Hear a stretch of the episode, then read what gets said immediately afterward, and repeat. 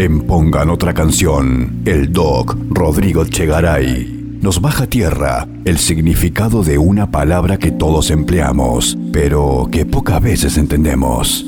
El doc Rodrigo Chegaray en Pongan otra canción. Buenas noches, ¿cómo están? Bueno, aquí Rodrigo Echegaray, arroba rodrigo.echegaray1 en Instagram. Hoy les voy a hablar aquí en Pongan otra canción de la conciencia, de esto que tanto se habla, pero ¿qué es la conciencia? Para la neurociencia es la capacidad biológica surgida a lo largo de la evolución del ser humano de recrear en nuestro cerebro una representación cada vez más completa y sofisticada del mundo exterior. Y todo esto va surgiendo y se va armando con esta compleja actividad de millones de conexiones que existen entre nuestro entorno, nuestro cerebro y nuestro cuerpo. También existe el concepto de la conciencia moral, que es esta facultad que tenemos nosotros de decidir, bueno, esto está bien o esto está mal, según nuestras creencias filosóficas, éticas, religiosas. Universalmente lo podemos resumir en no hagas al otro lo que no te gustaría que te hagan a vos. A nivel espiritual, la palabra conciencia es la capacidad de percepción del alma, es decir, es tu ser, tu alma, prestando atención, conociendo y explorando la creación. La conciencia es la que proyecta la mente para poder captar información del exterior y enviarla al interior, a través de los sentidos, de nuestros sentidos. La conciencia no está en un lugar determinado, la trasladamos de un lugar a otro según donde depositemos nuestra atención, donde la pongamos. Cuando vos pones atención en algo, la mente lo percibe, lo experimenta y pasa a registrarlo en la memoria. Pero si vos no le pones atención a eso, para la mente eso no sucedió. Cuando le prestás atención a algo, lo alimentás con tu energía y lo mantenés vivo, entonces vos decidís dónde pones tu atención. Por ejemplo, si dejas que tu conciencia le preste atención a algo que te molesta, que te irrita, vas a estar alimentando con tu energía eso que te desagrada y te lo va a devolver a vos y vas a recibir esa experiencia de estar enojado, irritado, molesto. Pero también tenés la opción de ignorar eso, de descartarlo, de no llevarle tu atención ahí, desidentificarte y desapegarte de eso. De esta manera creamos nuestra realidad, según donde pongamos nuestra atención. Y la conciencia es la prueba misma de la existencia del alma. No es el resultado de una combinación de químicos, sino que es una energía espiritual. Y la presencia del alma se percibe mediante la conciencia la conciencia que se difunde por todo el cuerpo. De la misma manera que el sol ilumina el planeta, el alma ilumina el cuerpo mediante la conciencia. Y esta conciencia va madurando, va evolucionando, está en un viaje evolutivo y va pasando por diferentes etapas, estadios. Es un viaje que no es a través del espacio, porque no tenés que llegar a ningún lugar especial ni a ningún sitio sagrado del planeta. Tampoco es un viaje en el tiempo, no hay que esperar a que llegue ninguna época en especial, ni esperar a que llegue un nuevo Mesías, ni esperar al momento de tu muerte para que evolucione tu conciencia. Es un viaje espiritual en el que vamos descubriendo quiénes somos y vamos desde nuestra ignorancia hasta el conocimiento, como sucede con cualquier otro tipo de conocimiento científico. Lo primero que percibís es tu cuerpo físico, entonces llevas la atención a tu cuerpo físico, la carne, los huesos, la piel, la sangre.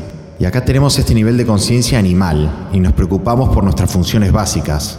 Comer, evacuar residuos corporales, procrear, mantenernos vivos, es el amor físico o sexual. Y cuando te identificás con el cuerpo y crees que sos solo el cuerpo, te quedas atrapado acá y vas a vivir apegado a las alteraciones constantes del cuerpo, a los cambios constantes del cuerpo. Y vas a sentir a la muerte como que es el final de todo. Y cuando el humano está totalmente metido en este estado de conciencia, piensa que es solo el cuerpo, tiende al egoísmo y solo quiere acumular alimento y, disfrute para sí mismo antes de que termine su tiempo de vida corporal. Pero vos sos el que ves tus brazos, te das cuenta que son tuyos, pero vos no sos tus brazos. Mirás tu mano, pero vos no sos tu mano. Vos sos el que mira tu mano. Y al mismo tiempo ves que tu cuerpo cambió desde que eras un bebé hasta hoy. De pronto te mirás al espejo y te sorprendes, epa, este soy yo. Entonces ahí te das cuenta de que vos no sos el cuerpo, vos sos el que mira todos estos cambios del cuerpo. Entonces empezás a buscar más profundo y percibís que hay algo más sutil. Sentís esa energía que va impregnando todo el cuerpo esa energía vital que hace que tu corazón lata, que todo tu sistema funcione, es esa electricidad que le da vida a todo tu sistema, que mueve todos tus procesos vitales. Es una energía física, pero es invisible y sutil. Y ahí empezás a percibir también las energías sutiles del entorno, las vibraciones de los lugares, los sentimientos de las personas, la energía de la gente. Y ves cómo te afecta a vos, cómo te interrelacionás, cómo alguien te absorbe tu energía, cómo alguien te llena de energía y percibís toda esta energía que entra y sale constantemente en tu cuerpo como una marea y que siempre está cambiando. Un día te sentís saludable, energético, al otro día te sentís enfermo, caído, pero siempre sos vos la misma persona que observa estos cambios. Sos vos el mismo que te sentías saludable y vos el mismo que te sentías enfermo. Entonces seguís avanzando y te das cuenta que vos no sos esta energía, que hay algo más profundo y más sutil y tomas conciencia de tus pensamientos, tus emociones, tus memorias. Y ahí empezás a experimentar todo lo que es el cuerpo emocional. Y ahí aparece la mente que piensa, que siente, que desea, que acepta, que rechaza cosas. Todas las emociones, tus gustos, tus pensamientos, tus recuerdos, tus sentimientos. Acá desarrollás el amor emocional. Pero la mente es cambiante Pensás, tengo hambre, tengo ganas de ir al baño. Pienso en, mi pareja, en que tengo que ir a trabajar, en La Plata, que no pague el alquiler. Está todo el tiempo erráticamente y caóticamente llevándote de acá para allá. Entonces te das cuenta que vos sos el que observás estos pensamientos. Los pensamientos salen de vos, pero vos no sos tus pensamientos. Es como cuando miras una película. Si estás con toda tu atención metida completamente en ella, vas a sentir miedo, alegría, emoción, y tu cerebro va a segregar todos los químicos correspondientes a esas emociones. Pero podés alejarte de esto y darte cuenta que sos un observador, que vos no estás dentro de la película, que vos estás observando esa película. Y podés elegir ver esa película de afuera y no reaccionar emocionalmente. Entonces ahí te das cuenta de que si vos podés percibir estas fluctuaciones de tu mente, vos sos el observador, vos no sos tu mente. La mente que experimenta es transitoria, aparece, desaparece, tiene ganas de hacer algo, tiene, ahora no tiene ganas, ahora ve esto, ahora no ve esto. Y luego vas más profundo en tu mente y te das cuenta que puedes entender o no entender las cosas. Y ahí aparece el cuerpo intelectual, la parte de la mente superior, donde aparece tu inteligencia superior y te preguntas quién soy, de dónde vengo, a dónde voy, cuál es el sentido de la vida. Y empiezas a preguntarte, a conectarte con cosas más elevadas. Y empezás a adquirir conocimiento y aumenta tu intelecto. Y aquí empiezan la filosofía, las religiones, el amor intelectual. Pero ¿quién es el que entiende o no entiende cuando alguien te está explicando algo o cuando lees algo? ¿Quién es el que entiende un texto en español y no entiende otro en japonés? ¿Quién es el que antes, cuando ibas a la primaria, entendía algo y ahora no entiende? Siempre sos vos. Entonces vos no sos esa mente, tampoco. Vos no sos el intelecto, vos sos el que tiene el intelecto. Porque el intelecto va cambiando continuamente, tu, capacidad de entendimiento va cambiando. Luego tu conciencia se expande más todavía y llevas tu atención al cuerpo espiritual, que es más sutil todavía. Y acá se empieza a disolver tu personalidad, tu ego, tus emociones, tus pensamientos.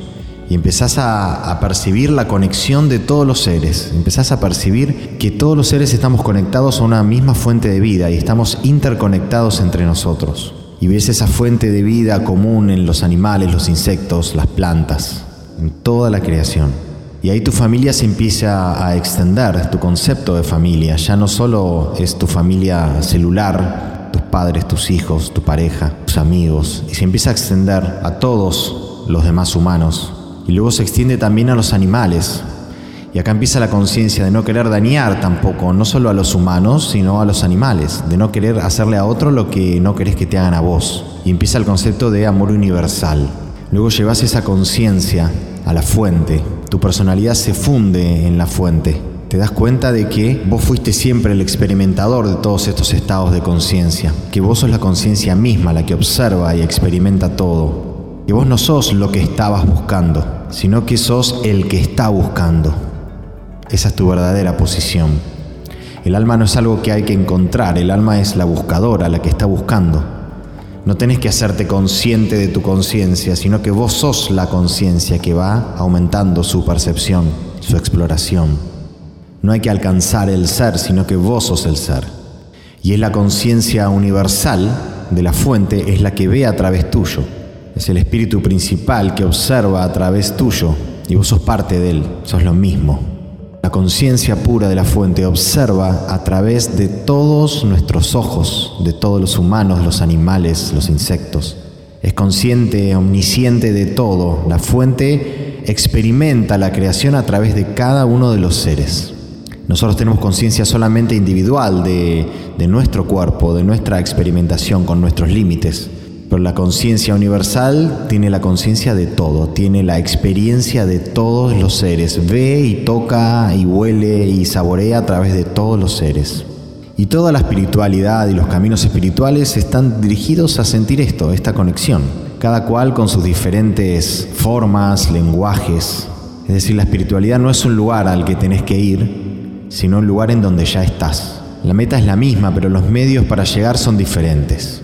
De la misma manera que un tratamiento puede ser conveniente para un enfermo, pero no para otro que tenga una condición física y psíquica distinta. Vos no sos lo que estabas buscando, sino que sos el que está buscando. Bueno, les mando un abrazo para todos. Buenas noches.